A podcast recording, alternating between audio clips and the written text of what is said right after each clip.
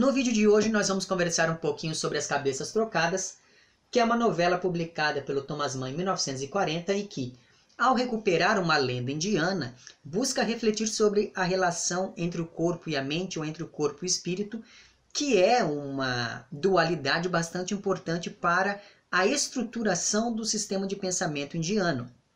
E isso aparece, por exemplo, quando nós pensamos na yoga e em outras práticas de meditação. Pois bem, tendo em vista que apesar de não ser um especialista, eu tenho bastante contato com textos da tradição literária e religiosa da Índia, o que eu vou tentar fazer nesse vídeo é traçar alguns paralelos entre essa novela aqui do Thomas Mann e alguns outros textos que pertencem, portanto, a essa tradição. E por meio dessa recuperação de uma lenda bastante conhecida na Índia, o Thomas Mann, evidentemente, acaba recuperando aqui também e colocando nesse seu texto alguns aspectos que são mitológicos, religiosos, literários e principalmente sociais. Dentre os aspectos sociais, nós temos aqui de maneira muito evidente, e isso vai ajudar na composição dos personagens, a questão das castas em que se divide a sociedade indiana, e o sistema de castas visa basicamente é, organizar a, sociedade de modo semelhante àquela com que é, eles imaginam um determinado Deus, que é lá o Deus Brahma. E veja que eu estou simplificando bastante a coisa aqui, ok? Mas enfim, então, pensando nessa sociedade como o corpo desse, dessas, desse ser divino, você tem ali como a cabeça desse Deus os Brahmanes que eram as figuras religiosas, os letrados, os intelectuais é, nessa sociedade de castas. Você tem, representando os braços desse deus, os chátrias, que eram então os guerreiros. Você tem representando as pernas, os vaixas ou algo do tipo, que eram basicamente os artesãos, os camponeses, os pequenos comerciantes, etc. e tal. Você tinha representando os pés desse deus, os Sudras, que eram os escravos, e por fim, é, em uma casta que era separada das outras, uma casta marginalizada, você tinha ali os intocáveis, que eram os Dalits. Evidente que apesar de oficialmente esse sistema já não existir mais, a gente sabe que isso continua operando de uma maneira ou de outra. Pois bem, aqui neste livro, né, que recupera, como eu já disse para vocês, uma lenda indiana tradicional, é, nós vamos ter dois amigos que acabam se aproximando de uma mesma moça. Então, um desses amigos se chama Shiridaman. Ele é filho de comerciante e descendente de Brahmanes, e por conta disso, então, ele pertence àquela intelectualidade, de modo que ele é muito mais acostumado ao trabalho intelectual. E com isso, ele tem, o Shiridaman ele tem um corpo mais frágil, flácido, pálido, enfim. O nome Shiridaman é o mesmo de um sujeito que, tradicionalmente, segundo uma outra lenda indiana, livrou a sua cidade de um Asura, que era uma espécie de antideus, né, de demônio, digamos, da mitologia é, indiana. E por conta disso, o Shiridaman tradicional, digamos, foi agraciado por Krishna e por Shiva que, lhe, que passaram ali a lhe carregar nas costas e no colo e começaram a jogar com ele um jogo no qual um se unia é, aos outros. Ou seja, esse Shiridaman tradicional se uniu e se confundiu com Krishna e com Shiva de modo que a sua fraqueza física pudesse ter sido recompensada, já que, apesar dessa mesma fraqueza, ele conseguiu expulsar um determinado demônio de uma determinada região é, de sua cidade. Pois bem, o amigo do Shiridaman aqui da novela do Thomas Mann se chama Nanda, que é um camponês e ferreiro acostumado, portanto, ao trabalho braçal, né? De modo que o Nanda tem um corpo mais vigoroso, um corpo mais corado, porque ele trabalha embaixo do sol, aquela coisa toda. E o nome Nanda é o mesmo de uma das maiores dinastias da Índia, o que denota o seu poder e a sua pujança sexual, digamos, porque afinal de contas, a descendência dessa dinastia foi muito numerosa. Com isso, nós temos então esses dois amigos que não apenas pertencem a castas diferentes, né? Um é ali a cabeça e o outro é as pernas desse deus. É, como eles também são o total oposto um do outro, porque o Shiridaman representa então a mente e a inteligência, ao passo que o Nanda representa o corpo e a força física. E exatamente por isso existe entre eles um movimento de complementariedade, de harmonia, tanto que esses dois têm consciência de que um não pode viver sem o outro e por isso esses dois amigos são inseparáveis. Né? E daí sobre essa amizade entre os dois e sobre essa relação que se estabelece entre eles, na página 10 aqui do livro é dito o seguinte: a encarnação cria a individualização. A individualização causa diversidade. A diversidade provoca comparação. Da comparação nasce a inquietude. A inquietude origina o assombro, do assombro provém a admiração, e esta finalmente produz desejo de troca e união. Isto é aquilo, e esse preceito aplica-se sobretudo à mocidade, quando a argila da vida ainda é mole e os sentimentos do eu e do meu ainda não se tornaram rígidos por causa do esfacelamento da unidade. Então veja que nesse trecho aqui é bastante significativa a ideia de que a partir do momento em que existe a encarnação, começa uma diferença. O que pressupõe que antes da encarnação existe uma unidade, certo? Então veja que aquela dicotomia entre o corpo e o espírito, ela é algo que diz respeito apenas ao mundo físico. No mundo espiritual, essas duas coisas são uma única coisa. Então, essa unidade tão buscada no hinduísmo só é atingida, e também no budismo, né? É, ela só é atingida por meio da anulação entre esses vários contrastes aqui, porque cada coisa é, do ponto de vista espiritual, ela mesma e o seu contrário, já que toda oposição é ilusória diante dessa perspectiva mais universal. Pois bem, então esses são os dois amigos. Shridaman e Nanda. Um belo dia, durante uma viagem, esses dois acabam vendo uma moça muito bonita tomando banho em um rio de purificação.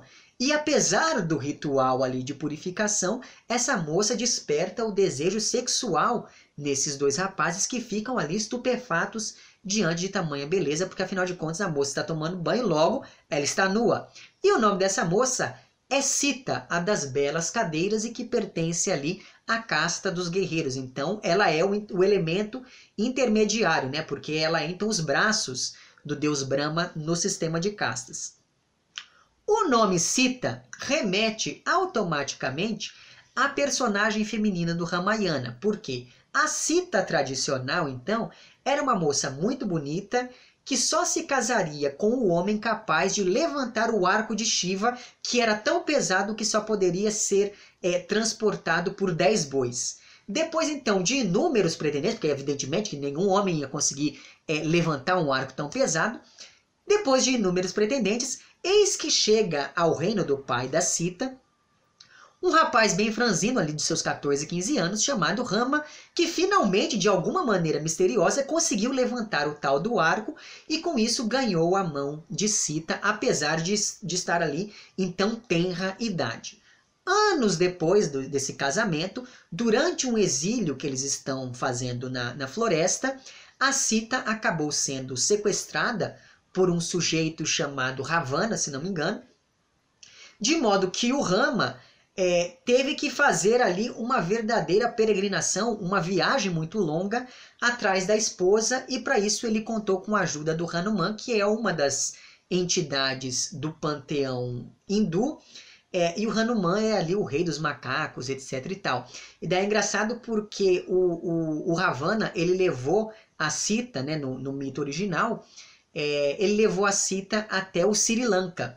E daí para poder atravessar o, o mar, esses o Hanuman, né, que é o deus dos, do, o rei dos macacos, ele pediu para que todos os animais da floresta fizessem uma enorme ponte cruzando é, o mar para poder, enfim, reaver a cita, etc e tal.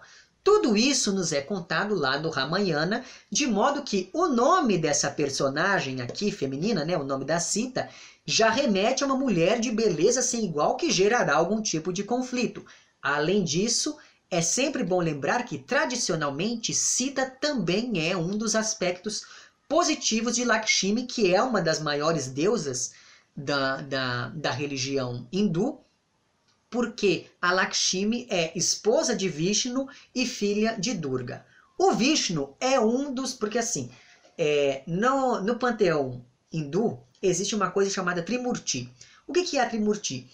Ela é a junção, digamos, de três deuses que representam um movimento que rege todas as coisas do universo, que é e que inclui em si a criação, a manutenção e a destruição. Vishnu é o deus responsável pela manutenção de todas as coisas e ele é casado então com a Lakshmi e por conta disso ela tem um papel muito importante para a manutenção né, da, da, da vida, etc e tal. Pois bem, a Lakshmi ela se manifesta de diferentes modos. Um desses modos é uma manifestação na qual a Lakshmi se chama Sita. Então veja que o nome da personagem aqui, ele tem essas várias acepções possíveis e todas elas vão ter algum tipo de importância aqui ao longo de As Cabeças Trocadas. Se você quiser saber um pouco mais sobre tudo isso, eu recomendo que você leia o Mahabharata e que você leia o Ramayana. Qual é o problema? O problema é que esses dois textos eles são muito difíceis, né? Assim, porque eles fazem parte de um sistema de pensamento que é muito distante do nosso. Portanto, existem duas versões desse te desses textos cuja leitura eu recomendo porque são versões escritas por uma indiana para crianças, o que é uma coisa bastante positiva porque ela é muito didática, né? Então você tem o Mahabharata para crianças, que é dividido em dois volumes, e você tem o Sita conta o Ramayana, é, ambos escritos pela Samita Arni. Eu já fiz vídeos sobre esses livros, eu vou deixar o link para eles é, lá embaixo. Então, caso você se interesse, eu sugiro que você comece por eles para poder, enfim, se aventurar aí por essas águas do hinduísmo, aquela coisa toda. Pois bem, o que acontece então, voltando aqui ao texto do Thomas Mann, é que depois de ver a cita, o Shiridaman fica completamente apaixonado e não sabe como lidar com esse sentimento que lhe era até então desconhecido.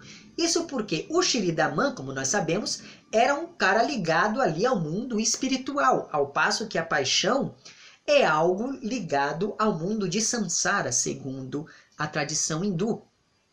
E o mundo de Sansara diz respeito a esse ciclo de morte e renascimento que rege a nossa vida e que nos distancia daquela, univers... daquela unidade primeira que antecede o processo de encarnação, aquela coisa toda. Pois bem, dentro do hinduísmo, essa unidade anterior, né, essa unidade primeva, digamos, chama-se Atman. Pois bem, é, o samsara, então, esse nosso mundo físico, digamos, ele é, nos distancia dessa unidade primeira e nos prende a esse mundo material. E uma vez que nós estamos aqui presos a esse mundo material, essa unidade universal não nos é aparente, já que esse nosso mundo é regido por um sistema de representações e de ilusões que, dentro da filosofia do hinduísmo, se chama Maya. É, e a ideia de Maia, ela é como se fosse assim, Maia é como se fosse um véu que se interpõe entre nós e a realidade, de modo que a nossa visão das coisas é sempre turva. A gente sempre olha para o real de maneira oblíqua e enganosa, porque Maia é o que rege a nossa vida, é o que rege o nosso modo de olhar, de entrar em contato com o mundo, e Maya se insere nesse sistema maior que se chama Sansara e que diz respeito, portanto, a esse ciclo de morte e renascimento que rege o universo. E daí sobre isso, na página 78, pensando nessa questão toda do Maia, na página 78 aqui de As Cabeças Trocadas é dito o seguinte: a magia de Maia que sustenta o mundo com a lei fundamental da vida, baseada na ilusão, no logro, na fantasia e que enfeitiça todos os seres, em que em parte alguma se manifesta mais forte e mais zombeteiramente do que no desejo amoroso, no terno anseio que impele o indivíduo em direção ao outro. É precisamente esse impulso o suprassumo, o exemplo por excelência de qualquer apego, enlace e emaranhamento de quaisquer quimeras que alimentem a existência e a induzam à sua continuação. Não é por acaso que a volúpia, sagaz esposa do deus do amor, foi apelidada de dotada de Maia, pois é ela quem torna encantadora e desejável toda a aparência, ou melhor, faz com que assim apareça. Ora, a palavra aparência contém em si o elemento sensorial do mero parecer, e este, por sua vez, anda ligado à ideia de ilusão e formosura. Ora, veja o seguinte: se o nosso universo, né, se a nossa vida depende desse sistema de samsara, que é então, que diz respeito então à encarnação, à morte e à reencarnação, isso significa que é preciso que a gente se iluda o suficiente de modo a dar continuidade a esse ciclo.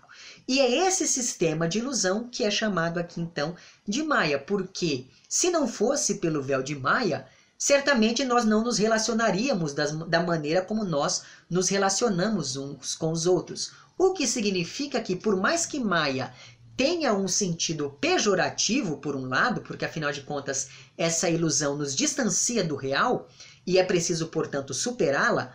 Por outro lado, é por conta dessa ilusão que nós conseguimos viver aqui e nos organizar de maneira que seja civilizada e boa e aprazível para todas as pessoas.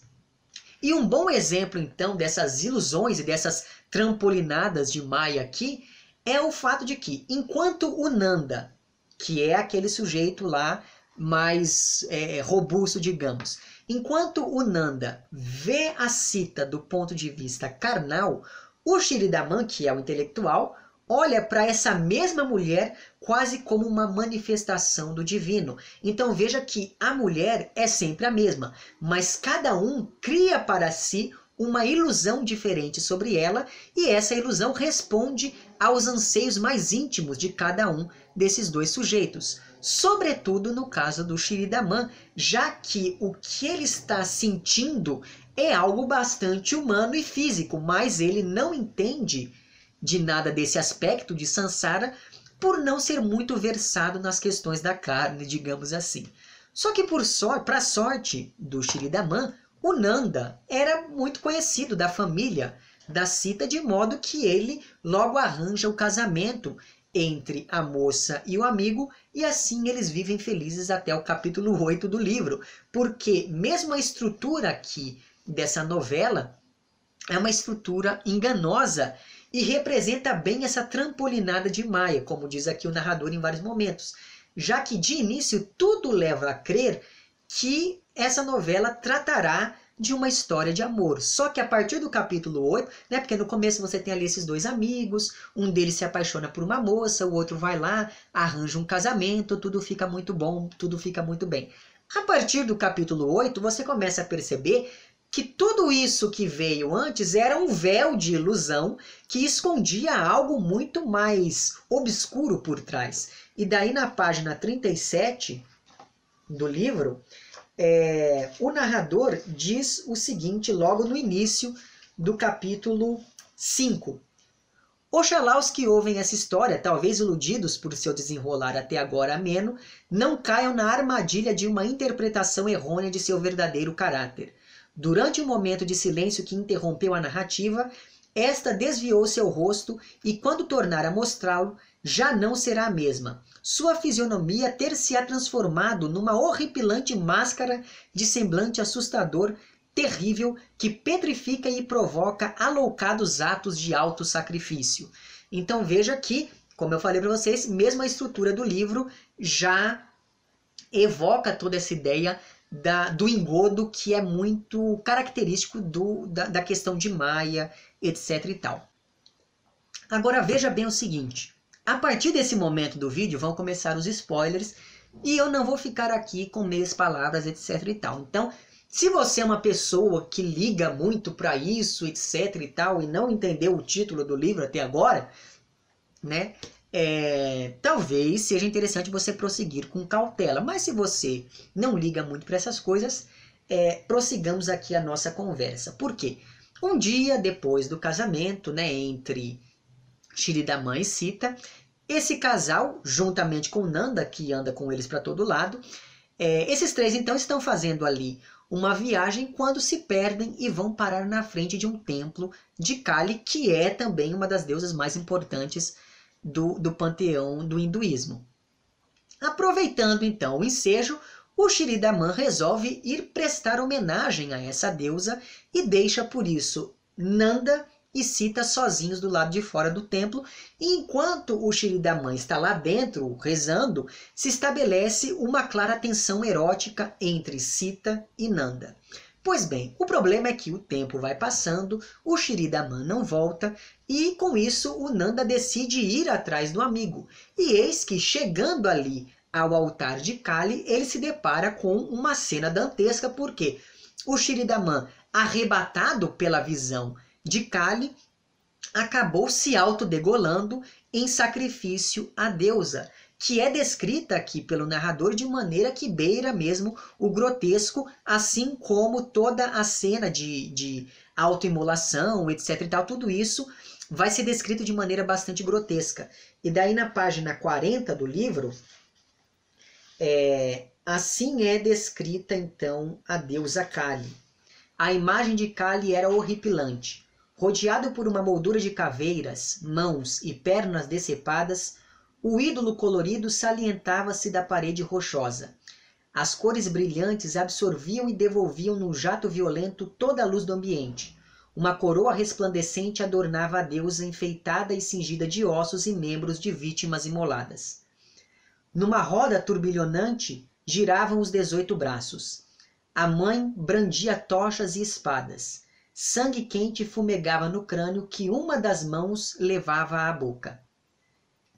Poças de sangue estendiam-se a seus pés. O vulto terrível quedava-se num barco a flutuar sobre o mar da vida, como num oceano de sangue. Mas o cheiro real de sangue insinuava-se no afilado nariz de Tiridamã. Esse adocicado e choco fedor que pairava no ar estagnado da caverna convertida num matadouro subterrâneo, em cujo chão profundos regos viscosos haviam sido abertos para receberem a seiva vital de animais abatidos. Cabeças de alguns deles, quatro ou cinco de búfalos, cabras e porcos, os olhos arregalados, vidrados, estavam colocadas em cima do altar, formando uma pirâmide diante da imagem da inelutável. A espada que servia para degolar as vítimas oferendadas jazia nos ladrilhos a seu lado, afiada, brilhante, embora manchada de sangue ressequido.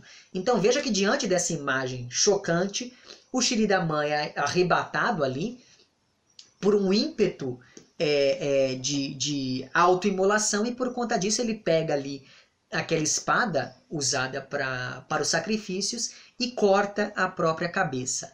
Logo depois de toda essa descrição desse ritual, existe um comentário bastante interessante do narrador sobre o auto sacrifício, logo na página 41 aqui, em que o narrador diz o seguinte: Nesse ponto da história, o narrador tem um único desejo, que o ouvinte não aceite o evento com irrefletida indiferença, como algo costumeiro e natural, somente porque ele nos foi transmitido assim e nos relatos aparece como qualquer coisa comum o fato de pessoas cortarem as próprias cabeças. O caso individual jamais é comum. O mais comum, a cujo respeito se fala e pensa, são o nascimento e a morte. Assistam, no entanto, a um parto ou a uma agonia e perguntem à parturiente ou ao moribundo, perguntem a si mesmos se o que ali acontece é realmente comum. A autodegolação, por mais exemplos que dela se narrem, é um ato quase irrealizável, para cuja perpetração se necessitam enorme arrebatamento e uma medonha fusão de todas as forças vitais, a fim de que a vontade se concentre no único ponto de execução. Kishinidaman, filho de um comerciante brahmane, homem de olhos meigos, pensativos, tenha conseguido cometer tal ato com seus braços pouco robustos, não se deve aceitar como uma ocorrência normal, e sim como algo assombroso, quase inacreditável. Então veja que o interessante desses vários comentários do narrador ao longo do livro desestabilizam o tom reverente e algo grandioso do texto, de modo que ele desmistifica todo esse mito por meio da ironia e da paródia. E por conta disso, o texto vai do trágico ao cômico em vários momentos, além, é claro, de empreender nesses comentários ali algumas reflexões metadiscursivas. Pois bem, então, voltando aqui ao texto, né? Shiridama entrou, viu ali a imagem da, da deusa, é, tomado por um arrebatamento, pega a espada e corta o pescoço. Diante da demora do amigo, o Nanda vai até o templo, se depara com toda aquela cena e, diante do corpo degolado de Shiridaman, Nanda sente uma mistura de culpa e medo, além de encarar a atitude do amigo quase como um desafio. Porque, ora, veja, ele sente culpa porque ele acha que o amigo sabia da tensão sexual entre Nanda e Sita e por isso se matou.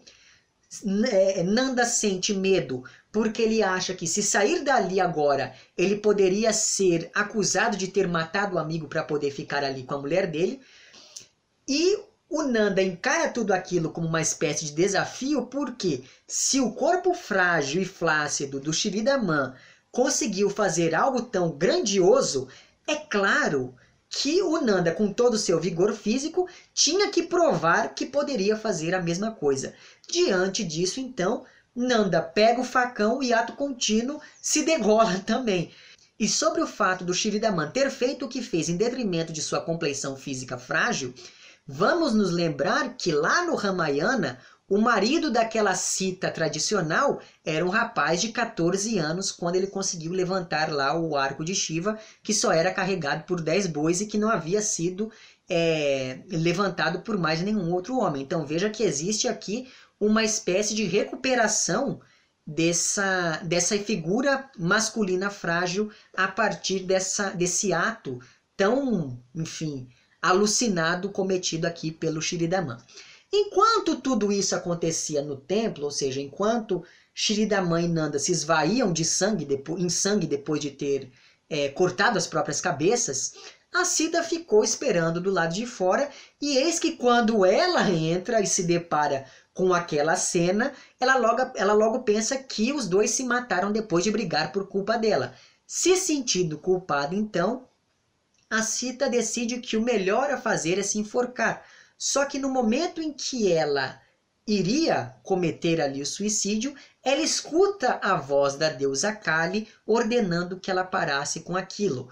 E o interessante a partir desse momento é que a Kali e a Sita passam a conversar sobre, sobre tudo aquilo que aconteceu, e tanto uma quanto a outra é, destituem os sacrifícios do Shiridaman e do Nanda de qualquer caráter sagrado. E daí na página 49, é, a cita diz o seguinte: Eles se conduziram como criaturas selvagens e nem por um instante sequer lembraram-se de mim. Quer dizer, lembraram-se sem dúvida, pois foi por minha pobre pessoa que perpetraram esse feito tão viril quanto medonho. Então vejam que esse auto-sacrifício não é visto como uma glória, mas sim como um ato selvagem, animalesco, medonho.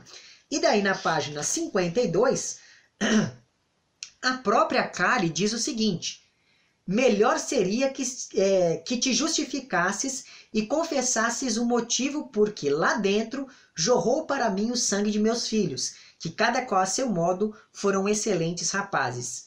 Não que esse sangue me fosse desagradável, mas eu teria preferido que ele corresse por mais algum tempo em suas veias. Então veja que a própria deusa é, dispensa esse tipo de sacrifício em detrimento de toda a tradição, enfim. É, mas, segundo o texto que consta aqui no pós-fácil dessa minha edição, é, isso se essa, essa postura da deusa Kali aqui se deve ao tom desmistificador do texto que se evidencia ainda mais por conta é, dessa personagem aqui. E daí na página 104, né, desse texto do pós-fácil, é dito o seguinte: o distanciamento irônico desconstrói o mito da deusa destruidora e ávida por sangue. A própria deusa tem voz e acha absurdo que os homens considerem a, considerem a vida uma doença, sacrificando-se em nome de uma deidade. Por conta disso, então, os homens acabam sendo investidos da responsabilidade pelos seus próprios atos. E a deusa achava um desperdício que aquele tipo de sacrifício acontecesse, tanto no caso dos dois, quanto no caso da Cita, é, que estava pensando ali em cometer suicídio. E cabe aqui, portanto, né, diante disso tudo, um parêntese para que a gente converse um pouco sobre a deusa Kali, que é a grande mãe, o começo e o fim de todas as coisas. Por quê?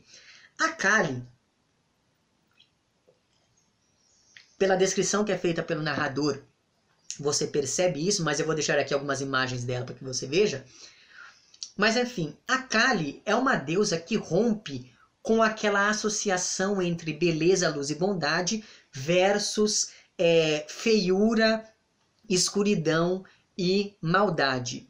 Porque a Kali ela acaba rasurando toda aquela imagem da feminilidade, da bondade, do sagrado e da pureza, já que nas representações dessa deusa, ela está sempre nua, algumas vezes ela está coberta de sangue, ela tem uma saia feita de mãos né, e de braços ali, enfim.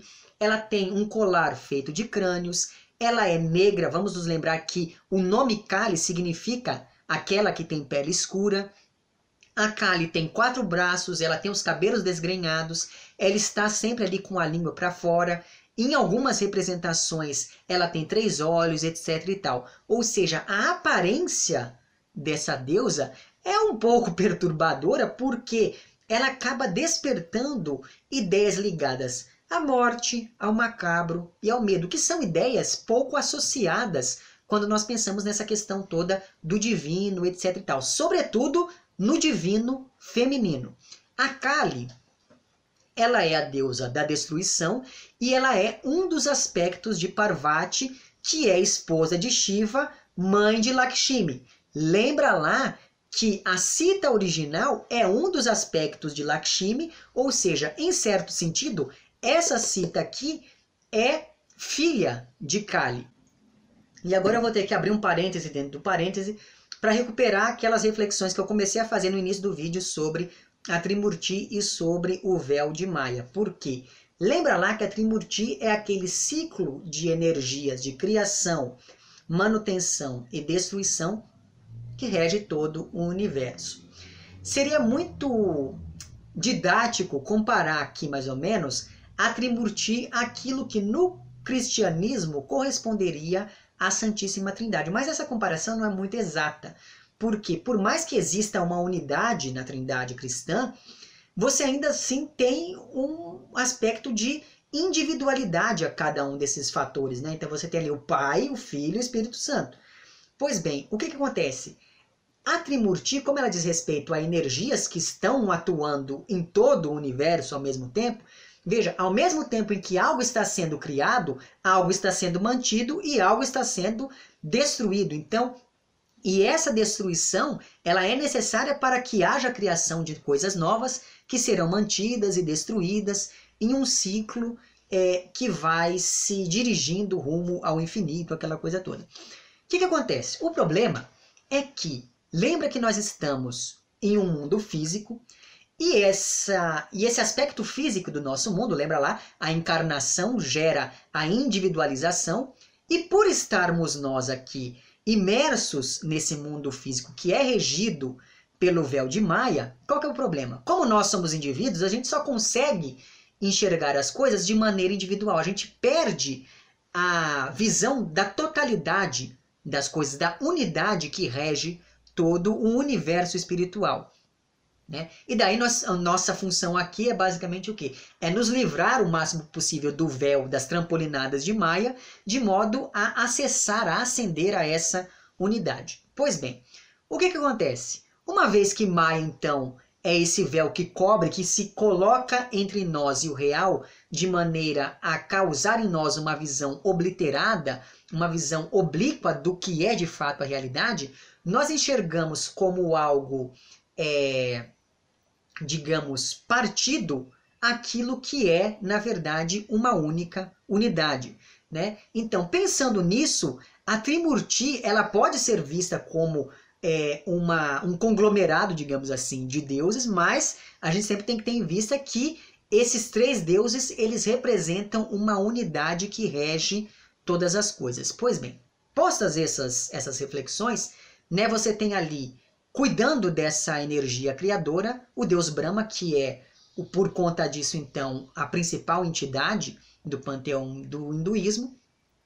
Você tem ali como mantenedor Vishnu, que é casado com Lakshmi, como eu já falei para vocês, e você tem como destruidor o Shiva, que é casado com uma moça chamada Parvati.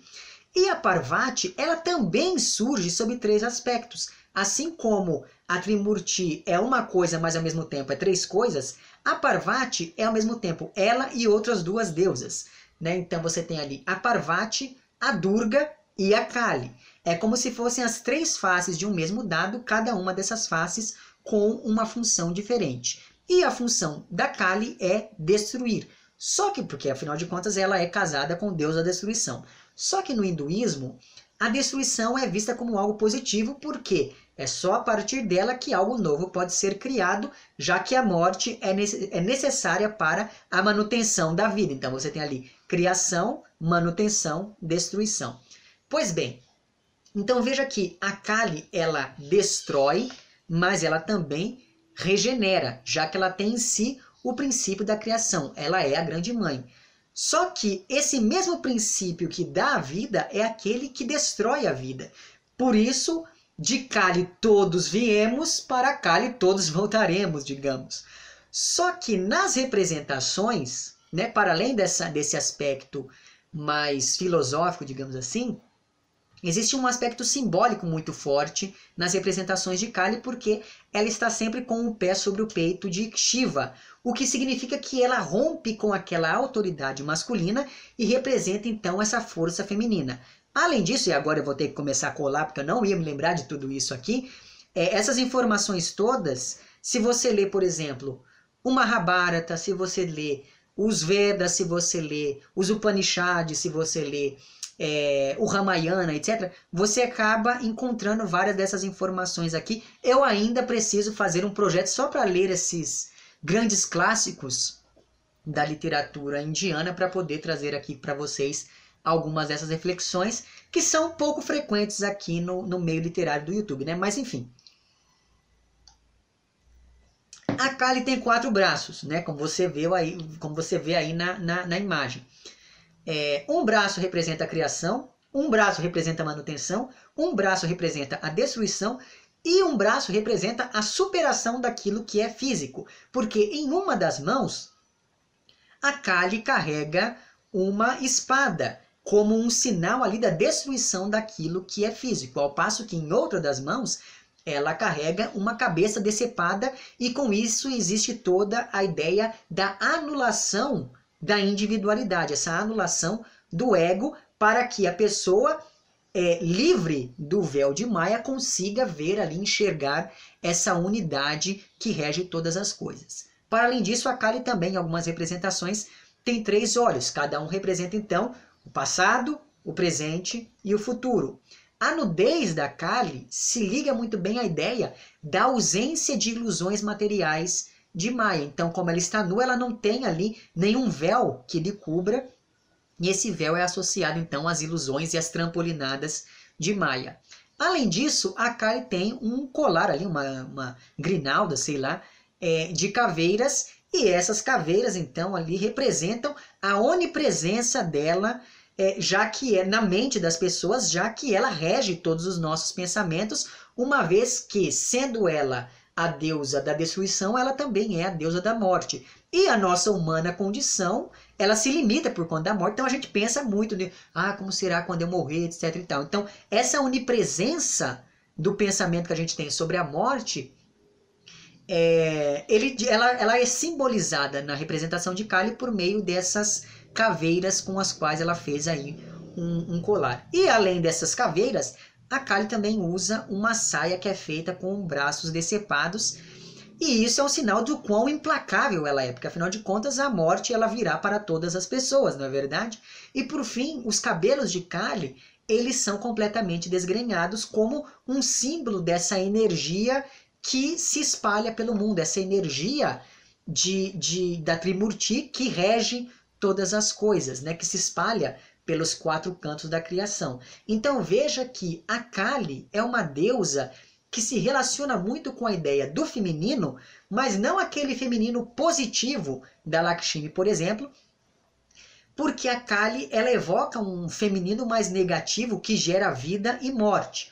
Ora veja, não é exatamente isso o que pode ser dito aqui da nossa amiga Cita nesse momento é, das cabeças trocadas, porque veja, se no começo do texto ela era a virgem pura que emerge das águas da purificação, aquela coisa toda, simbolizando o aspecto positivo da feminilidade, agora ela se reconhece durante essa conversa com Kali como culpada pela morte dos dois amigos e ao mesmo tempo né, em que ela traz a morte, ela também está grávida, então ela tra traz a vida também. Então veja que é, morte e vida acabam é, se juntando nessa mesma personagem que por conta disso então representa nesse momento esse aspecto negativo da, do sagrado feminino. Não por acaso, durante a sua conversa aqui com a Kali, a Sita passa a expressar abertamente o prazer que ela sentia por Nanda e ao mesmo tempo a criticar o marido dizendo que o amor carnal não combinava muito com ele, ou seja, o, po o pobre do Shiridaman não devia ser lá muito bom de cama, mas enfim, com isso é por meio de Kali que Sita toma as rédeas da própria situação e logo nós temos aqui a força do feminino é, rompendo com aquela autoridade masculina, já que os homens estão mortos. Tanto que, assim como é, a Sita foi a causadora das mortes de Shiridaman e Nanda, ela também vai resolver tudo com a intervenção de Kali. Isso porque, depois da conversa ali entre as duas, a Kali diz para a Sita que ela não, ela não aceitaria os sacrifícios é, de Shiridaman, os altos sacrifícios de Shiridaman e de Nanda, e por conta disso, a Sita deveria, tomando muito cuidado para não colocar as cabeças ao contrário, aproximar as cabeças desses dois homens de seus corpos, de modo que assim eles pudessem voltar à vida. O problema é que, apesar de ter colocado a cabeça na posição certa, ou seja, a Sita colocou a cabeça olhando para frente e não para trás, é, apesar de ter colocado as cabeças na posição certa, a Sita acaba se confundindo e coloca a cabeça do Shiridaman no corpo do Nanda e a cabeça do Nanda no corpo do Shiridaman. Ora, veja que essa aparente confusão da personagem não parece ser é, um mero acaso, já que a Sita estava apaixonada pelos dois, pelo corpo do Nanda e pela cabeça do Shiridaman. Só que isso acaba levantando duas questões aqui. Primeiro, quem é o marido dela agora? E segundo, quem será o pai da criança que ela está esperando? E com isso nós temos novamente aquela relação entre corpo e mente que eu mencionei lá no começo desse vídeo. E para resolver todo esse impasse, esses três aqui vão procurar a ajuda de um eremita chamado é, Kamadamana ou algo do tipo. E Kamadamana é um nome que deriva da palavra Kama, que significa ali carne, prazer, desejo, enfim. E Damana significa o dominador, ou seja, o Kamadamana, esse eremita que eles vão procurar, é aquele que dominou a carne, é aquele que controlou o desejo, etc e tal. E daí é claro que para você saber exatamente como que isso, como esse impasse se resolverá, você vai ter que ler o livro. Mas de uma maneira ou de outra, o que fica evidente é que os dois amigos aqui finalmente atingiram aquela unidade física por meio da complementaridade dos seus respectivos atributos físicos. Só que conforme o texto avança, nós percebemos que isso não garante a satisfação plena e que não adianta muita coisa dar um corpo atlético a quem só liga ali para as questões do espírito, digamos, para quem não está muito é, empolgado com as questões relacionadas ao mundo de samsara.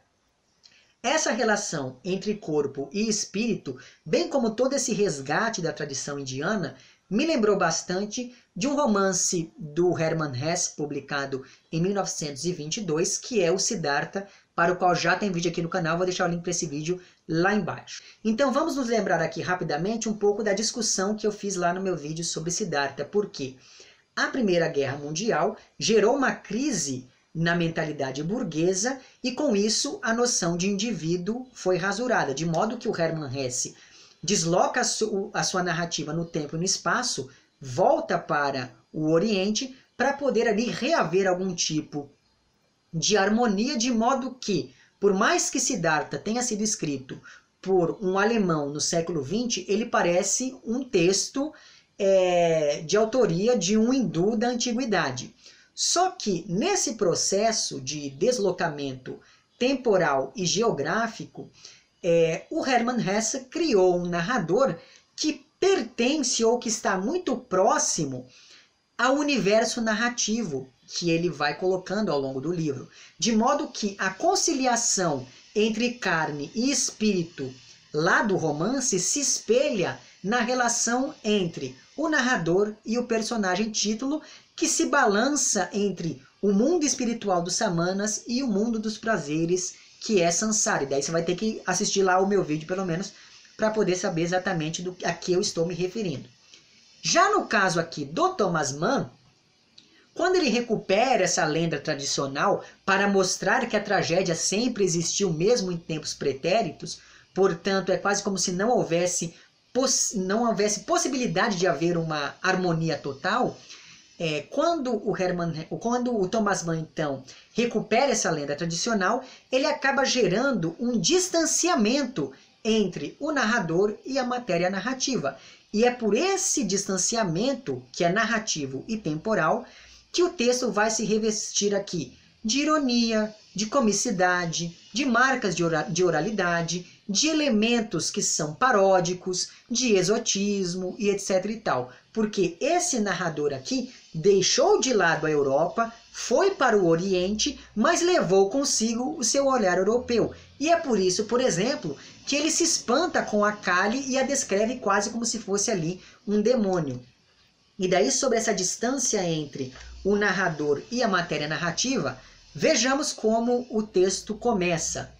A história de Sita, a das belas cadeiras, filha do criador de gado Sumantra, da caça dos guerreiros e, dos do... e de seus dois maridos, se assim podemos qualificá-los, exige, por sua natureza sangrenta e perturbadora, muito da força espiritual do auditório e de sua capacidade de enfrentar as assustadoras trampolinadas de Maia. Desejável seria que todos os que a escutassem tomassem por exemplo a firmeza do narrador, pois quase que se requer maior coragem para relatar a história do que para ouvi-la. Porém, do princípio ao fim, eis o que ocorreu. E daí começa, de fato, a narrativa. Veja aqui que nós temos, então, algumas marcas de oralidade, quando esse narrador se dirige a esse auditório.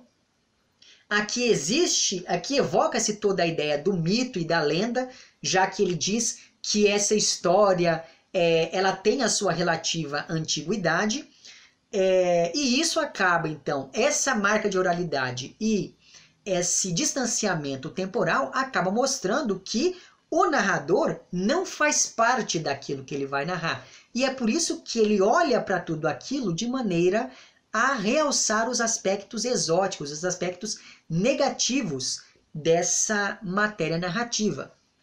Então, além disso tudo, é sempre bom lembrar que o texto Enquanto o texto lá do Hermann Hesse é quase uma agiologia, ou seja, é quase a vida de um santo, a novela aqui do Thomas Mann, ela fica entre a lenda, o mito e algo que, segundo o texto de, do pós-fácil aqui dessa minha edição, é algo que ele chamou em seus diários de curiosidade. E esse termo, curiosidade, em alemão, remete aos relatos sensacionalistas dos jornais.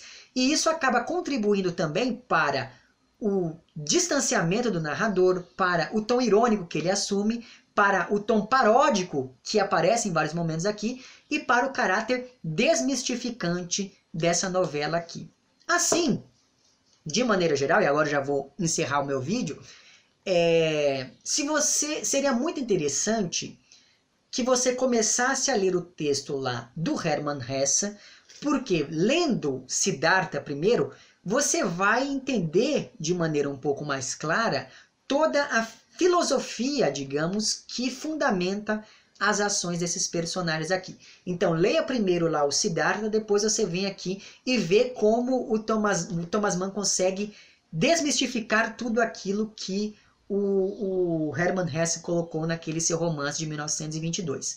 E é claro que seria muito bom também que você lesse o Mahabharata, que você lesse o Ramayana, nem que fosse lá nas versões é, da Samita Arni, porque como trata-se de, de livros infantis, ela é bastante didática, então fica mais fácil de entender toda a complexidade narrativa envolvida é, nesses, nesses dois grandes épicos da literatura indiana.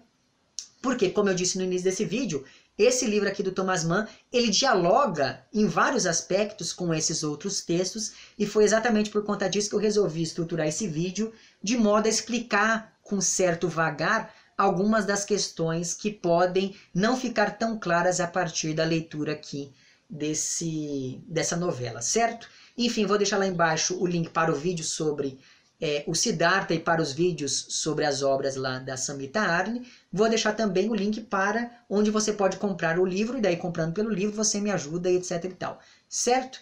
É isso então. É, fica aqui o meu agradecimento. Se você gostou do vídeo, não esqueça de curtir e de compartilhar. Cuidado com as trampolinadas do Maia, né? É, se você está inscrito no canal, fica o meu agradecimento. Caso você não seja inscrito, considere se inscrever também lá embaixo. Um amplex para vocês todos, até o próximo vídeo e tchau.